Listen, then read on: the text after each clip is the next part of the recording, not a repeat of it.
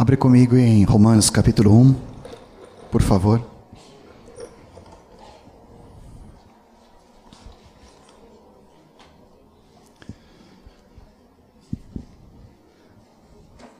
Você já deve ter descoberto que na nossa leitura diária da palavra, aquela que fazemos diante do Senhor todo ano, lendo toda a palavra, sempre há uma repetição dessa expressão de Paulo, tanto no início das cartas como nos finais delas.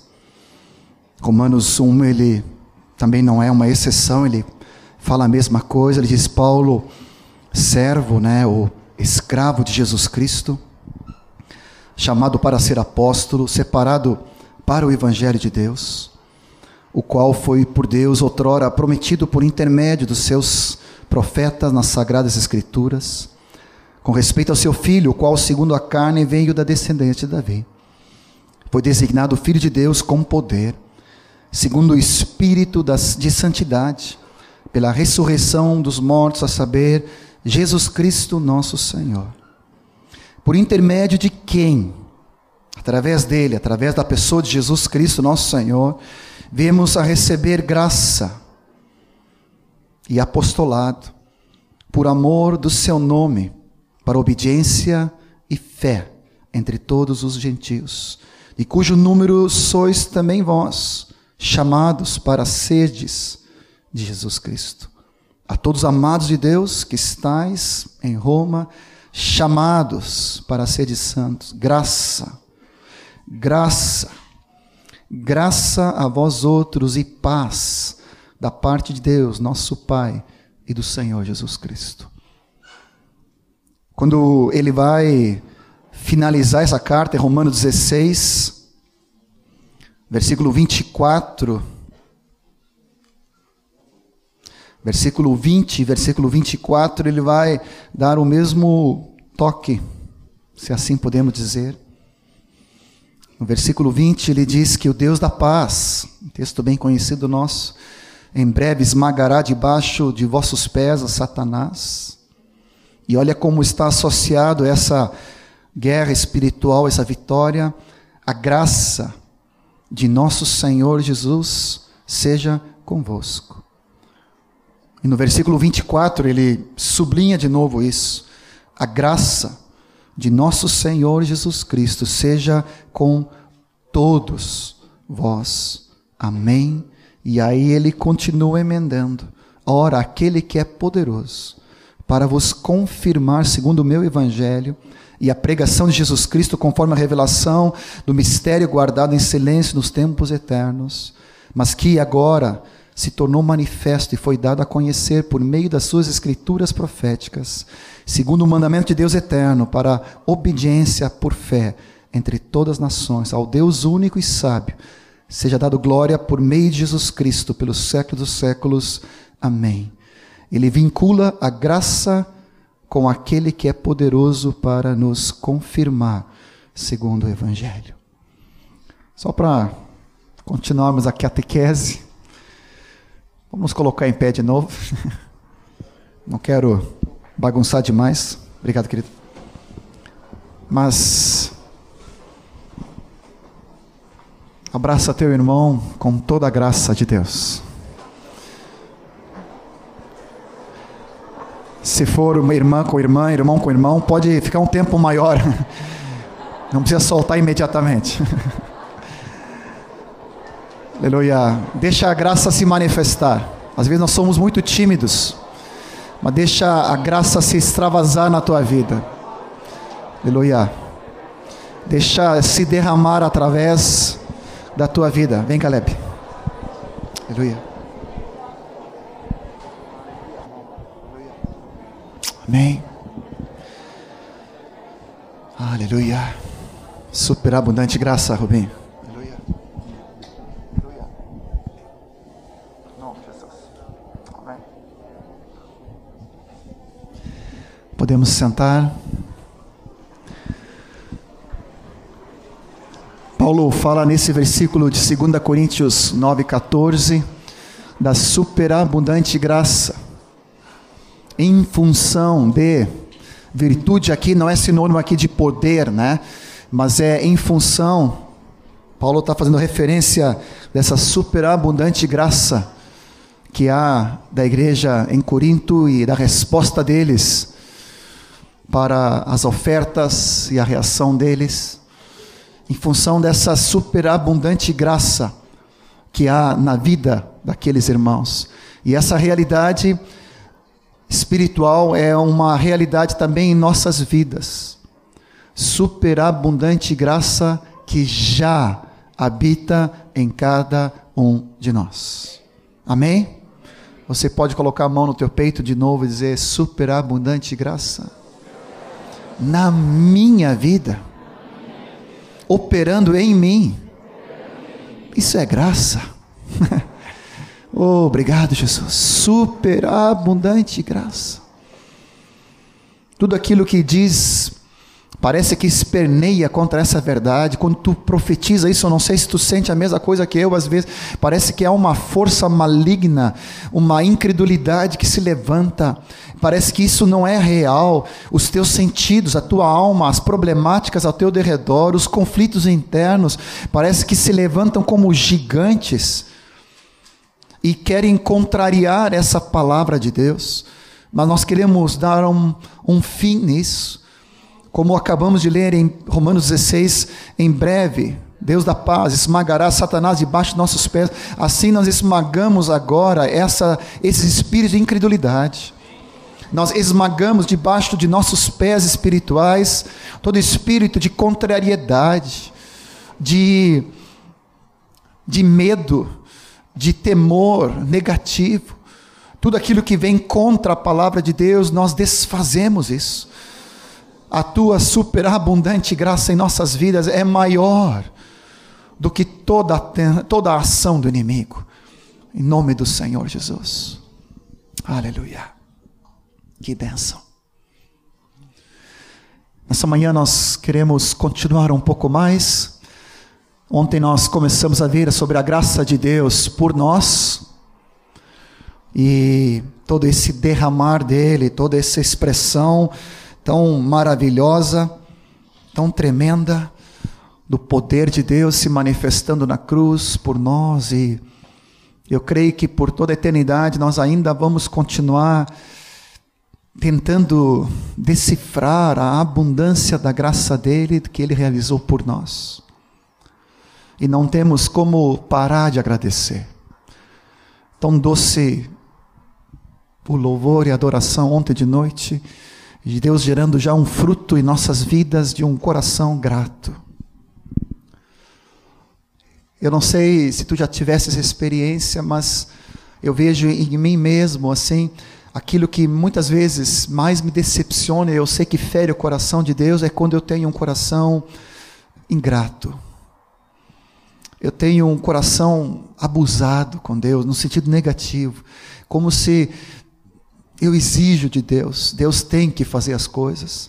E eu não o reconheço em todos os meus caminhos, eu não tenho um coração quebrantado, humilde, agradecido, mesmo que as coisas não são encaixadas de acordo com o meu ponto de vista, nas minhas circunstâncias favoráveis para mim. E às vezes, quando não são assim, há uma revolta, há uma indignação, em vez de um coração rendido, coração agradecido, coração confiante que Deus tudo pode estar caindo, mas eu sei que tu é um Deus gracioso, tu estás soberano, tu és soberano. Nada acontece nas nossas vidas sem a tua permissão. Eu confio, eu descanso na tua graça. Mas às vezes vem aquele romper de, mas por que, Senhor? Mas que coisa. Em vez de ter um coração tranquilo diante de Deus. Eu, eu, eu sei que isso fere o coração do Pai. Que nós possamos converter todos os dias para um coração agradecido em Deus. Amém? Vamos colocar esse propósito em Deus. Vamos colocar aquela tela de novo ontem na conclusão, depois voltamos, desculpe, da gratidão. Consegue fazer isso? Complica? Aquele foto foi um dos retiros aqui, ou não sei se foi ontem, não, foi um dos retiros. Que esse possa ser um alvo para nós, essa gratidão, esse coração agradecido, esse louvor exagerado diante de Deus. isso possa ser um marco em nossas vidas. Nunca mais se esqueça disso. Quando tu tiver um discípulo que está murmurando muito, já é sintoma de uma anomalia. Algo não está bem. Ele precisa ser transformado pela graça. O fruto de um discípulo cheio do Espírito Santo e de graça é gratidão, é louvor, é adoração, é ações de graças. Amém? Essa foi a, a conclusão, assim por dizer, de ontem de manhã, na graça de Deus por nós. Voltamos agora de novo naquele quadro. Hoje vamos ver um pouco mais sobre a graça de Deus, não somente através de nós, como Moacir vai dar continuidade amanhã e terça-feira vamos ver como Deus vai nos guiar, mas queremos operar nessa operação da graça de Deus em nós. Invertido aqui não tem problema. Então, hoje vamos estar vendo dessa operação da graça pelo Espírito Santo em nossas vidas. Amém? Aleluia. Então vamos vamos estar vendo, se Deus permitir, nessa manhã cinco cinco pontos principais da graça de Deus em nós. E eu queria começar com essa primeira parte aqui, primeiro ponto da esfera. A graça de Deus ela nos leva da esfera, do âmbito da lei para a graça. Não sei se temos o versículo ali. Isso, Romanos 6, 14 e 15. Ele afirma categoricamente: não estais debaixo da lei, e sim da graça. E aí, Paulo até faz uma retórica ali, ele diz: e daí? Havemos de pecar porque não estamos debaixo da lei e sim da graça? De modo nenhum. Então, há uma mudança. Nós saímos da lei e nós estamos agora debaixo da esfera, eu chamei assim, da graça. Colocamos alguns sinônimos ali para nosso entendimento: domínio, é, controle é, claro que se o controle é da graça, tem que ser um controle gracioso, né? Então, acho que não é negativo. Governo, direção, autoridade. Não estamos mais debaixo dessa desse governo da lei, mas estamos debaixo do cuidado da graça pelo Espírito Santo. Paulo afirma categoricamente aqui: não estamos debaixo da lei, mas sim da graça. E se você é parecido comigo e parecido com aquele terceiro irmão de ontem ali, é, certamente você luta com essa área aqui. Da lei, do legalismo, do esforço próprio, é, tentando compensar Deus, tentando agradar a Deus, de alguma maneira, às vezes mesmo subconsciente, é, de tu fazeres algo, de nós fazermos algo que venha agradar a Deus por nosso próprio esforço. Ainda, por mais que sabemos que tudo é graça, não conseguimos descansar e usufruir dessa graça, mas ainda nos movemos debaixo da lei. Nick conseguiu colocar uma figura aqui, vamos ver se está aqui. Para tentar ilustrar, está aqui alguns dos discípulos vivendo mais ou menos assim. Não sei se é exagero. Debaixo de condenação, debaixo de acusação, debaixo de peso, debaixo de um sentimento duplo aqui, né? de incapacidade. Acho que foi pelo Espírito debaixo de frustração, muitas vezes, de um descontentamento da alma. É, é como se a vida cristã, a vida como discípulo, fosse um tentar suportar toda essa carga. Alguém se identifica? Levanta a mão. eu, pelo menos, posso. Não, não me vergonho de dizer quanto tempo eu, eu tentei viver como discípulo, eu carregando todo esse fardo. Quero colocar um detalhe aqui muito importante. Quando eu estou falando sobre a lei da graça, é, eu não quero que tu tenha um entendimento errôneo, como se a lei fosse algo negativo. Porque tanto Romanos como Timóteo fala que a lei é boa, santa, é perfeita. É, Salmo 19 tem um cântico antigo que nós cantávamos: A lei do Senhor é perfeita e restaura a alma. Acho que é Salmo 19, versículo 6 por aí. Então, a lei do Senhor ela é perfeita, ela não é negativa. Mas preste bem atenção. Preste bem atenção. Se pudesse te olhar nos olhos, firmar cada um de vocês olhando só nos teus olhos, eu faria isso. Deixa eu pegar a Débora aqui. Preste bem atenção, Débora. A lei não foi dada por Deus para que tu vivesse a lei. A lei foi dada por Deus para que ficasse patente, denunciado a nossa incapacidade de cumprir a lei. Consegue entender a diferença? Deus não deu a lei para que nós pudéssemos viver a lei por nós mesmos, cumprindo todos os mandamentos. Mas a lei foi dada com, com o propósito espiritual de nos fazer denunciar a nossa completa incapacidade de cumpri-la. E assim precisar depender da graça. Consegue entender? Eu vou repetir, porque isso aqui é crucial para o teu entendimento e o meu na continuidade da graça. Eu me dou conta inúmeras vezes de que ainda depois de crescer tanto na graça, às vezes momentaneamente, ainda tento eu por mim mesmo cumprir a lei pelo meu próprio esforço. E dessa forma merecer algo de Deus, agradar a Deus pelo nosso próprio esforço. Mas a lei, né? Não terás outros ídolos, amarás ao Senhor teu Deus de todo o teu coração, de toda a tua alma, de todos os teus sentimentos, pensamentos, forças né, não cobiçarás, não adulterarás, não mentirás. E Jesus, depois, nos evangelhos, ele mostra que não é só uma atitude exterior, mas é de coração. Ou seja, se na intenção do coração eu fizer algo, desse, algo dessas coisas, eu já estou pecando. Ou seja, não é somente cometer o ato exterior, mas é, é a intenção do coração, é o olhar, é o, é o pensar. É o, é o interior que já está contando diante de Deus que vê todas as coisas. Então, não há homem, mulher que possa cumprir a lei na sua própria força e esforço.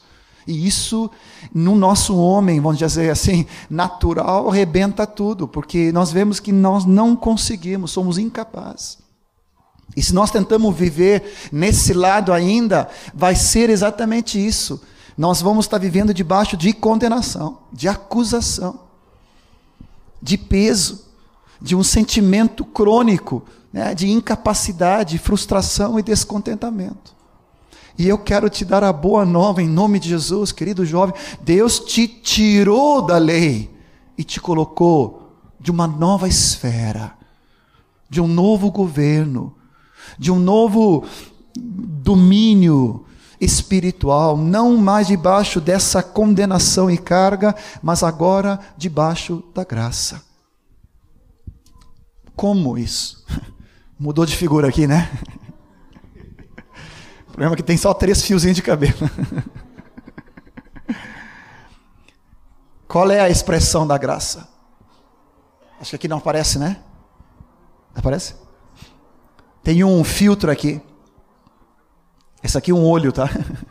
O olho de Deus, permeado através da pessoa de Jesus.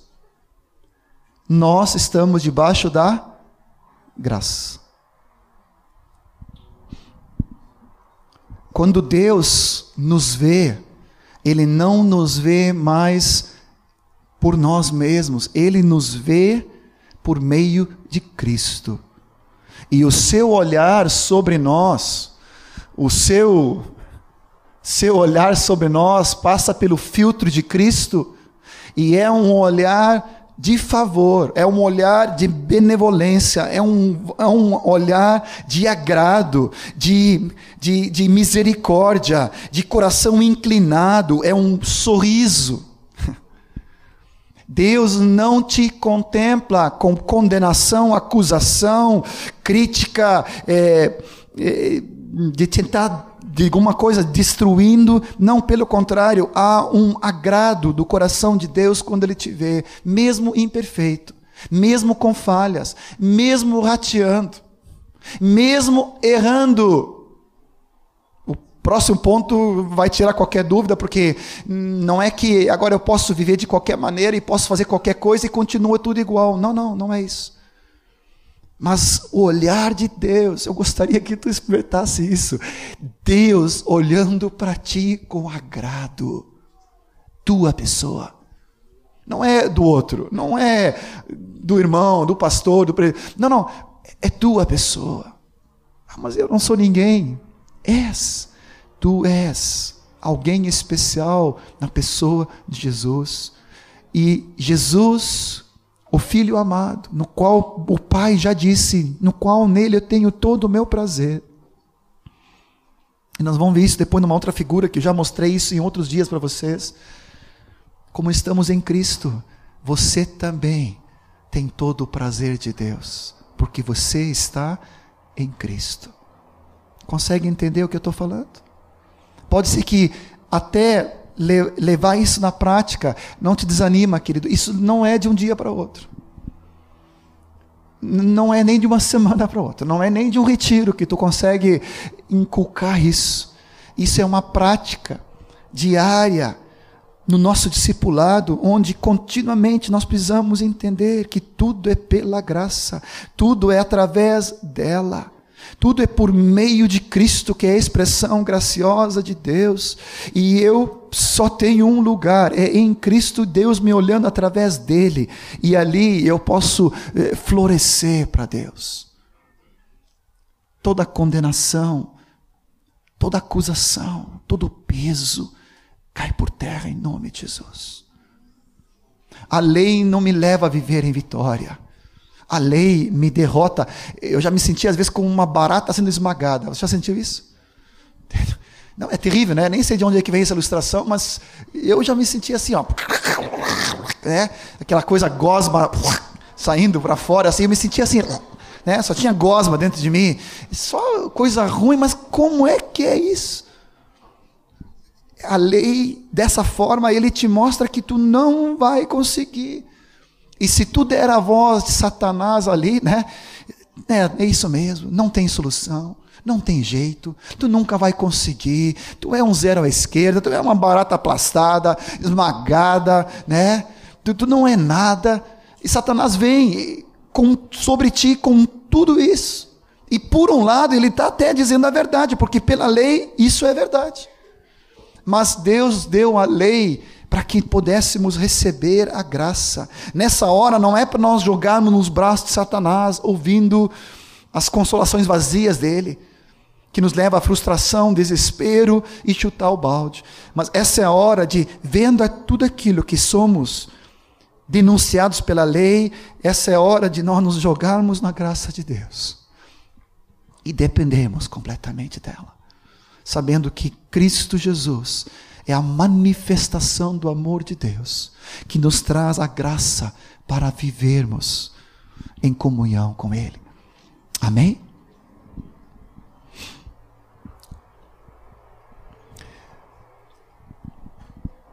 Muitos de vocês já começaram a entender que esse que essa graça esse reino, esse domínio de Deus, eu estou chamando é um novo habitat. Se lembra da biologia? É um novo meio. É, é onde nós nos movemos, agimos, respiramos, crescemos, nos nutrimos.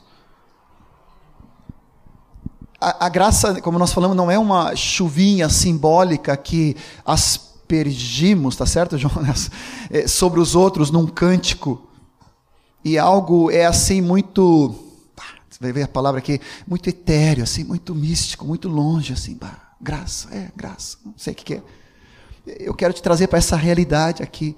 A graça é, é, o teu novo habitat. Essa é a palavra que mais me, me vem para traduzir. É onde nós nos movemos. E eu tive uma experiência há uns meses atrás. Eu estava Eu estava na Suécia, indo para a Noruega, e tinha ido primeiro para Estocolmo, então tive que fazer uma viagem longa de trem, de Estocolmo primeiro para Gotemburgo, Gotemburgo para Oslo, e deu umas, sei lá, acho que umas 15, 16 horas de trem. E, e eu disse, não, eu vou aproveitar. Estava lendo esse livro do Max Lucado e peguei os Salmos. E peguei a Bíblia em sueco, claro, tinha que preparar mais em sueco, então estava lendo em sueco.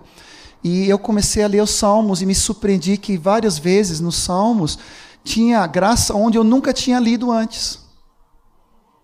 Eu disse, mas espera aí, por que, que não está assim em português? É que nunca, nesse versículo eu nunca vi sobre a graça de Deus.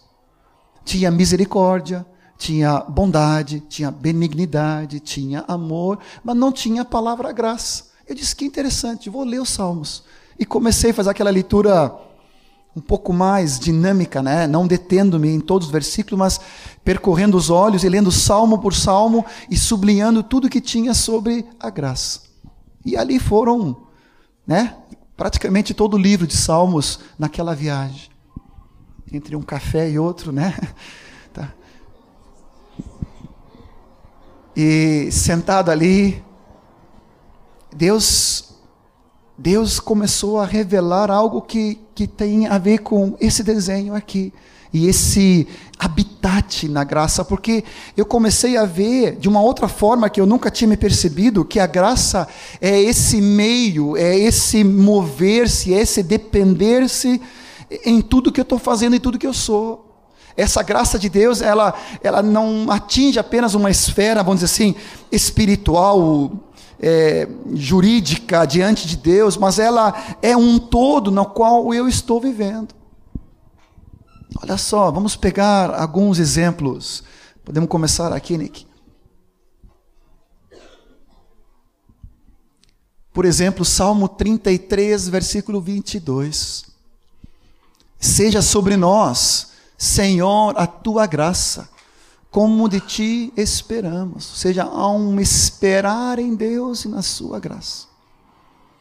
A graça de Deus é algo que está sobre a minha vida.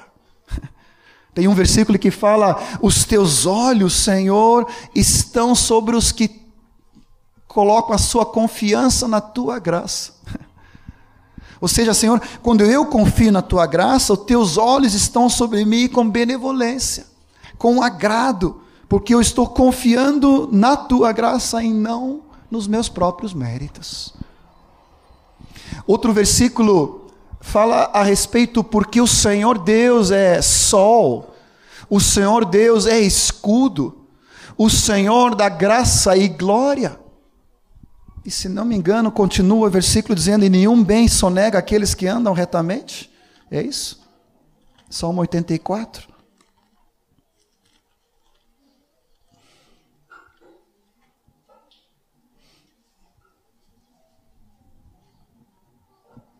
Isso mesmo. O Senhor é Deus, é sol e escudo, o Senhor da graça e glória, nenhum bem sonega aos que andam retamente, Senhor dos exércitos, feliz o homem que em ti confia. Que tremendo! Ele é sol, ele é escudo, ele dá graça, ele cerca, escudo, né? Ele cerca na minha lateral, ele está ao meu redor e ele graciosamente ele, ele quer providenciar, Ele quer prover cada uma das minhas necessidades, diz a palavra de Deus. Ele tem cuidado por mim, Ele tem interesse pela minha vida, Ele tem atenção sobre os meus desejos, sobre as minhas expectativas, sobre os meus sonhos, Ele se agrada em ir ao meu encontro. De alguma maneira ainda, eu vi assim que às vezes lá no fundo tem uma, uma impressão negativa de Deus, como se eu tenho que tentar convencer Deus para me abençoar. Amado Deus já nos abençoou com toda sorte de bens espirituais. O coração dele já está inclinado ao nosso favor. E ele nos ama de paixão por meio da pessoa de Jesus. E eu estou debaixo do favor dele. Ele está sobre mim, ele está ao meu lado. Outro salmo 5,12 fala: Tu, Senhor, abençoas o justo, e como escudo cercas da tua graça. Nossa dificuldade em fazer esse desenho é porque eu tinha 50 versículos para colocar aqui. E eu resolvi não fazê-lo, porque senão ia complicar a nossa cabeça. Mas, amados, nós podemos encher esse quadro. E eu, depois de propósito, não, não vou fazer isso para não complicar, mas eu quero te desafiar de você, tu pegar a tua Bíblia e na leitura do ano, nos Salmos, tu sublinhar. E tu pode ter certeza, onde fala de misericórdia, onde fala de benignidade, onde fala de benevolência, onde fala de amor, você pode saber, ah, é graça. Já sei que é graça. Então, eu vou colocar aqui. Já sei que esse é meu novo habitat. Tem um versículo que fala: a tua ira dura um momento, mas o teu favor o dia inteiro. Tu me alimentas de manhã com a tua graça. Eu ponho os meus olhos na tua graça, eu medito na tua graça, eu me alimento com a tua graça. Tu vem ao meu favor, tu me socorre com a tua graça. Tu, Deus, gracioso, cheio de graça. Você está entendendo? Para completar aqui a figura, tu, Senhor, por tua graça, fizesse permanecer forte a minha montanha, o meu fundamento. Cristo Jesus, a rocha viva. Salmo 33, 22 fala sobre isso. O anseio, não desesperador, porque estamos na graça, mas o anseio do meu espírito, querido jovem, é que tu possa entrar nessa dimensão, uma nova perspectiva de fé, e de vida, onde tu possa te começar a mover debaixo da graça de Deus. Fala. Está errada essa referência? Amém? Não tem problema, depois nós corrigimos. De cabeça. Não me lembro agora, mas dá uma olhada no Salmo 144, 2, então.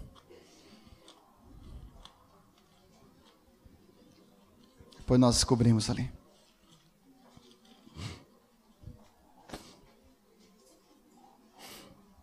Salmo 144, 2 fala: Minha misericórdia. O outro é Salmo 47?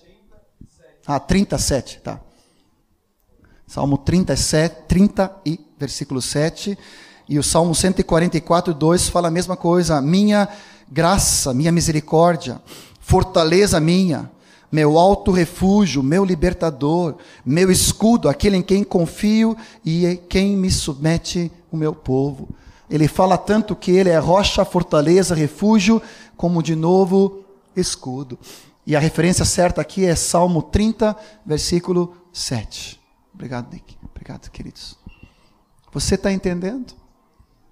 Eu quero te convidar para uma aventura bíblica de você fazer um estudo particular, onde Deus te guie pela mão, pelo Espírito Santo, para tu descobrires a dimensão da graça que te envolve, da graça que vem sobre ti, da graça que tu estás sobre ele, que tu estás sob ele, que ele te cerca, que tu respira, que tu acorda, que tu te levanta. Eu fiquei surpreso, Senhor, tu me alimenta com tua graça. De manhã cedo, tu vem ao meu encontro com a tua graça. De noite, tu és a minha fortaleza, meu refúgio, a minha confiança. Tu me alimenta com a tua graça.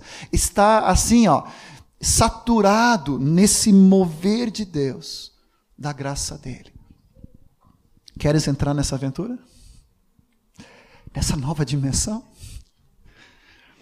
Onde tu possa experimentar tu, tu, tu, tu experimentar. Não é só eu, eu experimentei e tenho experimentado e quero continuar por nessa nesse upgrade de Deus diário. Mas eu quero te convidar que tu acompanhe, tu entra como discípulo Sai da lei para entrar nesse novo habitat da graça, sabendo do olhar de Deus para contigo. Eu fiquei surpreso porque eu já tinha entendido isso, né?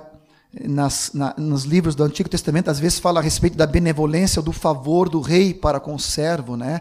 A Esther, quando ela fala que ela, ela, ela, o rei inclina o cetro para com ela ali, é a expressão da graça. Então, aquele olhar do rei com benevolência, com agrado para um súdito dele é expressão da graça. E, e muitas vezes é traduzido como o, o, o olhar, o brilho, o sol de Deus. E naquela viagem de trem, era depois de, acho que era duas semanas de chuva e de nublado. Aqui nós temos três dias, né? Já saiu o solzinho entre as nuvens ali, e amanhã promessa é mais sol e terça-feira secar todas as barracas, né? Antes de ir embora. Deus sabe. Mas nós não sabemos o que é passar semanas e semanas debaixo de neblina, nublado, chuva, frio, neve. Naqueles dias na, na Suécia e Noruega, eu tinha passado duas semanas ininterruptamente, escurecendo lá pelas três, quatro horas. O Jason sabe que é isso, lá da, da terra de onde ele vem. Três horas da tarde, escuro já à noite. Amanhecendo uma penumbra lá pelas nove da manhã. Tu passar todos os dias assim. Quando eu saí de Estocolmo, peguei o trem, tinha, tinha baixado a temperatura, estava dois graus negativos, aquela crosta de, de geada sobre os campos. Sentei na janela, né? A Bíblia, um cafezinho, não tinha chimarrão, né? E de repente abriu o céu. O sol, depois de duas semanas, entrou pela janela. E eu fiz algo que eu nunca fiz aqui no Brasil. O meu rosto instintivamente buscou os raios solares. E meio assim, ó. No Brasil, nunca. Quem me conhece sabe, eu boto protetor 50, guarda-sol de lona dupla, camiseta, chapéu, óculos sol, tudo para fugir do sol. Porque a pele aqui, né, quase albino aqui, né? Então é, é complicado, tem que, né, tem que cuidar e não consigo, né? Esse sol de 45 graus aí não não está muito no meu script. Não fui desenhado para isso, né?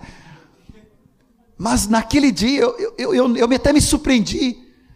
O meu corpo buscou aquele sol me senti uma planta, né? Como é que chama isso? Heliotropismo, né? né?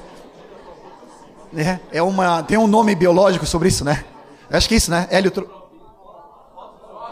É, fototropismo, heliotropismo, é.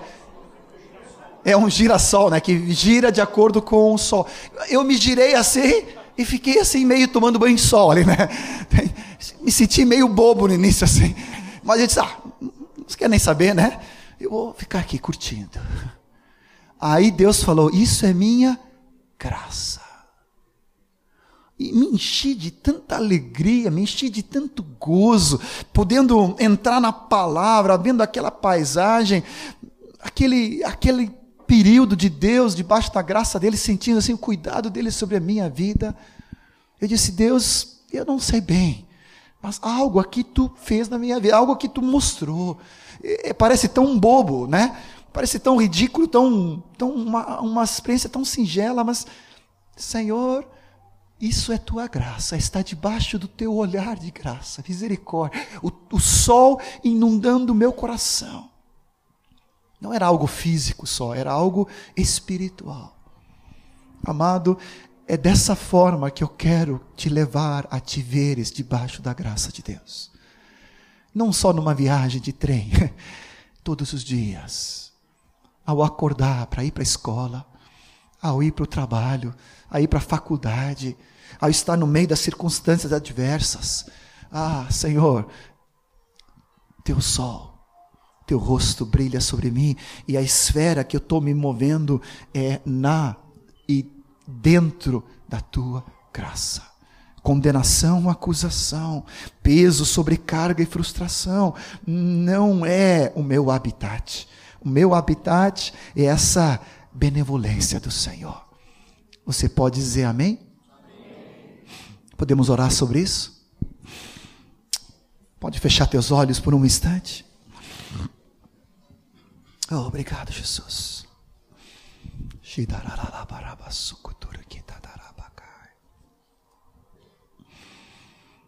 quero te pedir, Espírito Santo, querido, por uma ação sobrenatural que só a tua graça pode efetuar. Tu tira de nós essa sobrecarga de pesos. Alguns aqui têm caminhado como discípulos tentando equilibrar todas as cobranças e demandas e se frustrando e se intimidando por causa disto. Mas tu, Senhor, quer tirar essa essas cinco toneladas sobre nós, que nos achateia, que nos aplasta, que nos atrofia, que nos torna, às vezes, até carrancudos, às vezes, até amargos, às vezes, até irônicos. Mas tu dizes, filho meu, eu tiro de ti sobre essa, essa, sobrecarga. Não é do meu projeto tu andar assim. Eu quero que tu ande livremente eu te chamei para viver nessa nova esfera, nesse novo mundo, onde tu possa ser permeado, saturado pela minha graça. E eu agora, no teu espírito, eu quero te revelar a minha graça. Tu não vai compreender tudo mentalmente, nem intelectualmente somente, mas dentro de ti, no teu espírito, no teu homem interior, Espírito Santo querido, em nome de Jesus, eu quero tirar esses nós, soltar as amarras.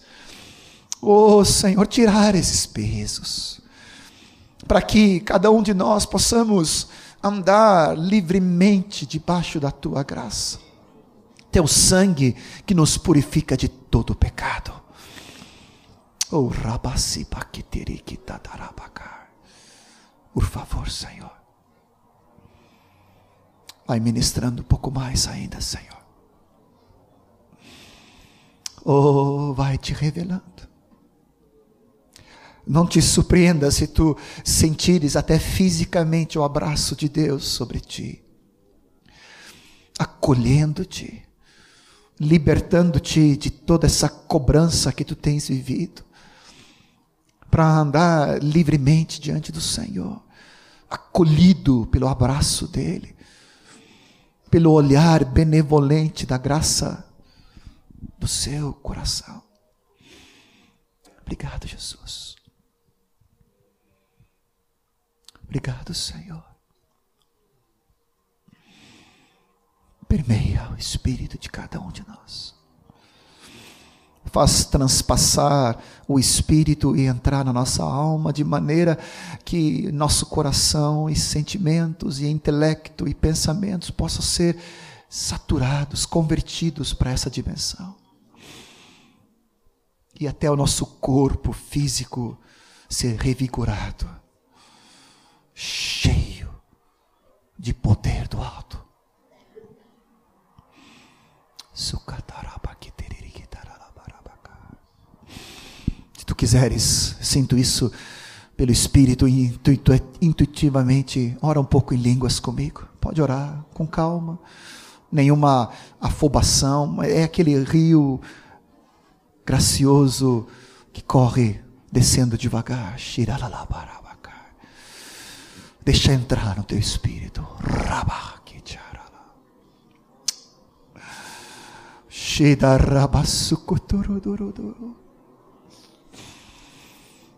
Oh, que liberdade isso nos traz. Que nova perspectiva isso nos dá. Tu que não está sentindo nada, não te importas. Começa a orar em línguas igual, porque é no espírito, não é no sentimento em primeiro lugar. Oh.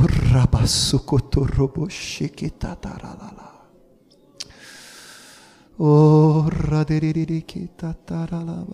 Shudorodororikitatiriri.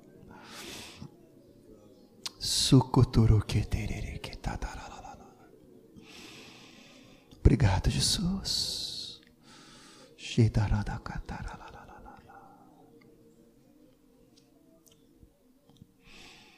Obrigado, Senhor.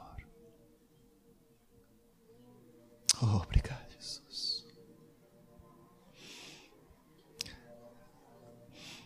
Eu percebo pelo meu espírito que alguns de vocês estão sendo liberados como se fosse uma tranca, uma rolha que estava impedindo e agora é, é liberado frustração, é tirado toda essa incapacidade que estava retida dentro de ti.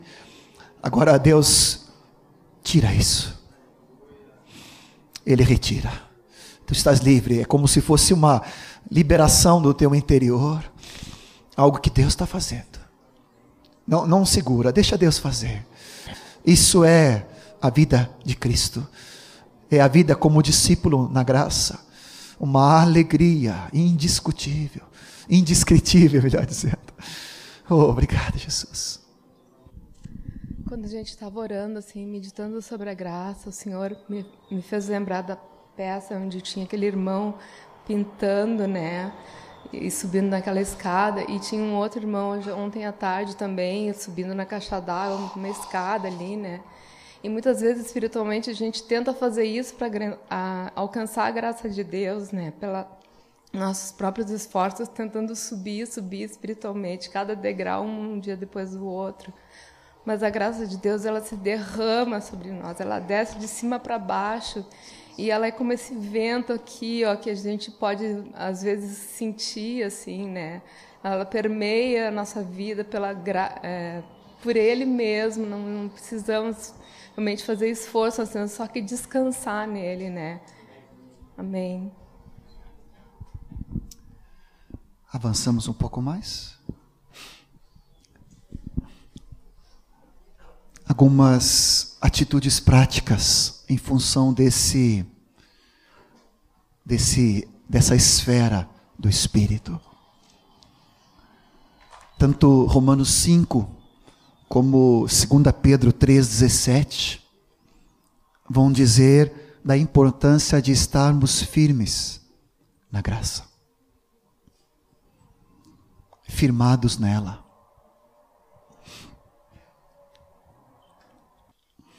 Justificados, pois, mediante a fé, temos paz com Deus, diz Romanos 5:1, por meio de nosso Senhor Jesus Cristo, por intermédio de quem obtivemos igualmente acesso pela fé a esta graça, na qual estamos firmes. E gloriamo-nos, gloriamo-nos na esperança da glória de Deus. Quando Pedro fala, ele diz da genuína graça. Quando eu vi essa expressão, revisando o material junto com o Nick, fiquei pensando, tem uma graça falsificada por aí. Uma graça, brincadeira, né? Uma graça paraguaia. É. Desculpe algum paraguaio aí. Né? Mas há uma graça falsificada que nós não podemos substituir pela graça genuína. A graça genuína, ela é perfeita, completa, e é nela que nós precisamos estar firmes. Algo que está muito ligado com esse primeiro ponto aqui das atitudes práticas é um texto de Hebreus 13, 9, que fala ter o coração confirmado com graça. Interessante que ele diz, e não com alimento, mas coração confirmado com graça teu coração, o teu centro da tua vida, teus pensamentos, a tua vontade confirmado com a graça de Deus. Deixando que isso seja uma convicção no teu espírito. É isso que te alimenta. Em vez de apenas o alimento natural, o teu alimento espiritual que sustenta a tua firmeza é um coração confirmado na graça de Deus.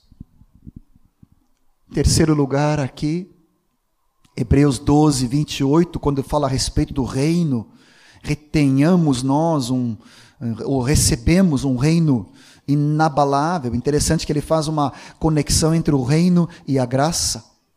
Por isso, recebendo nós um reino inabalável, retenhamos a graça pelo qual sirvamos a Deus de modo agradável, com reverência e santo temor. Esse versículo tem a ver depois com o um terceiro ponto também, a respeito da graça através de nós. Para que a graça se manifeste através de nós, nós precisamos receber o reino inabalável, o senhorio e o governo de Cristo, mas junto com o reino vem a graça. Retenhamos a graça pelo qual sirvamos a Deus. Ou seja, sem essa graça não tem como servirmos, não tem como a graça se manifestar através de nós. É uma atitude que nós precisamos tomar.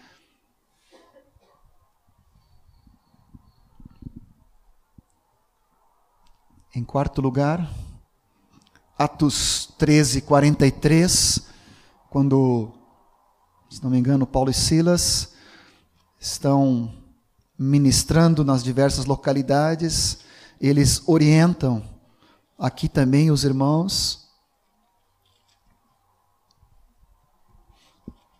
13, 43. Despedida a sinagoga, muitos dos judeus e dos prosélitos piedosos seguiram Paulo e Barnabé, era Paulo e Barnabé, e estes, falando-lhes, os persuadiam a perseverar na graça de Deus. Interessante que esse versículo está conectado aqui junto com os judeus e junto com prosélitos, pessoas que tinham se convertido a, ao judaísmo, mas que eram gentios. E eu creio que essa herança dos judeus era muito forte o legalismo, era muito forte o esforço, a cobrança. E Paulo teve que, junto com Barnabé, os persuadir, os convencer a tornarem convictos, a perseverar na graça de Deus. Se tem quatro verbos aqui fortes, nós precisamos levar isso, levar muito sério isso. O novo habitat de Deus em nossas vidas é estarmos nessa graça, mas o inimigo não quer que nós permaneçamos dessa forma. Ele quer nos tirar disso. E por isso nós precisamos continuamente manter firme nossa vida na graça, ter o coração nosso Coração, sabemos, significa o cerne da nossa vida, significa aquilo que pensamos, aquilo que decidimos, aquilo que queremos, confirmado com a graça de Deus. Nós precisamos reter a graça e perseverar na graça. Quatro, tem mais uma não, só esses quatro, né?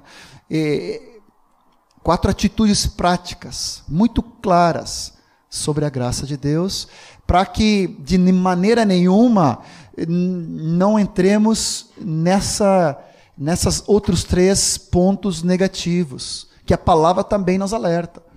Hebreus 12, 15 fala do cuidado.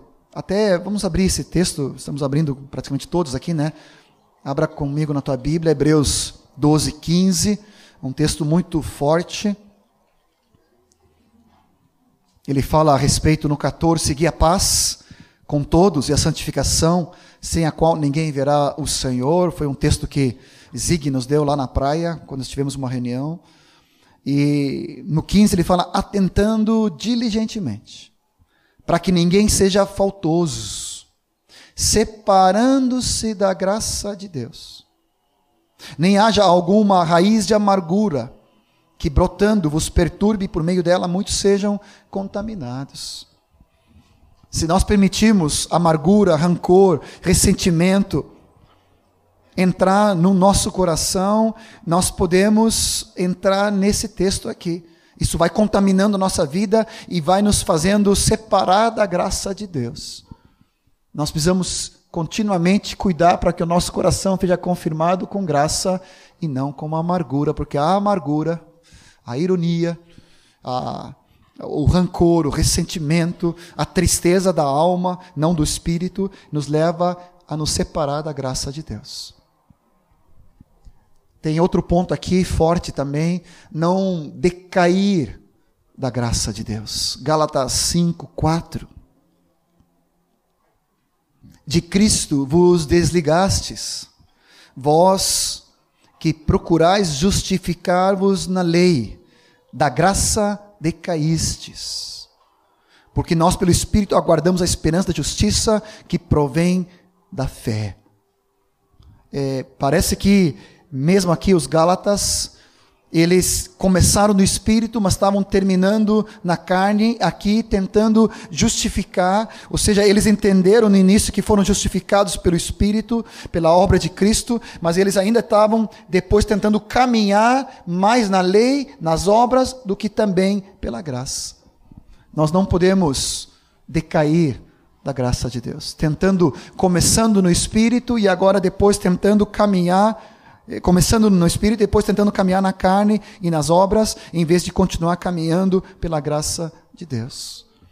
E ainda em Gálatas 2:21, que tem a ver com essa questão de mais eh, fazer algo pela nossa justiça própria, é tentar anular a graça de Deus.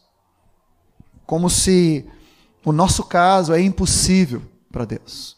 O nosso pecado é demasiado, a nossa queda crônica é exagerada, a graça de Deus não, não é suficiente para o meu caso. E o diabo mente isso. Mas eu quero dizer para ti que isso é mentira.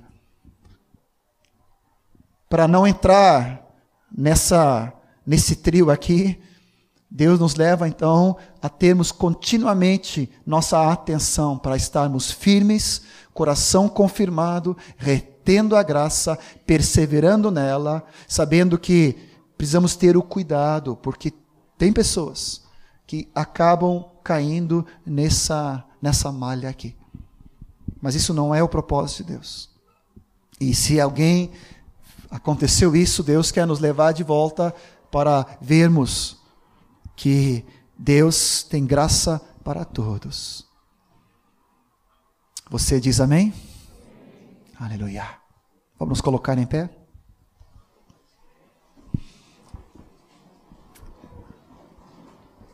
Aleluia. Quero te, te dar uma dar uma espreguiçada. Aleluia. Obrigado, Jesus. Quanta graça, Senhor. Ah. Oh, Senhor, respira fundo. Aleluia. Coisa boa.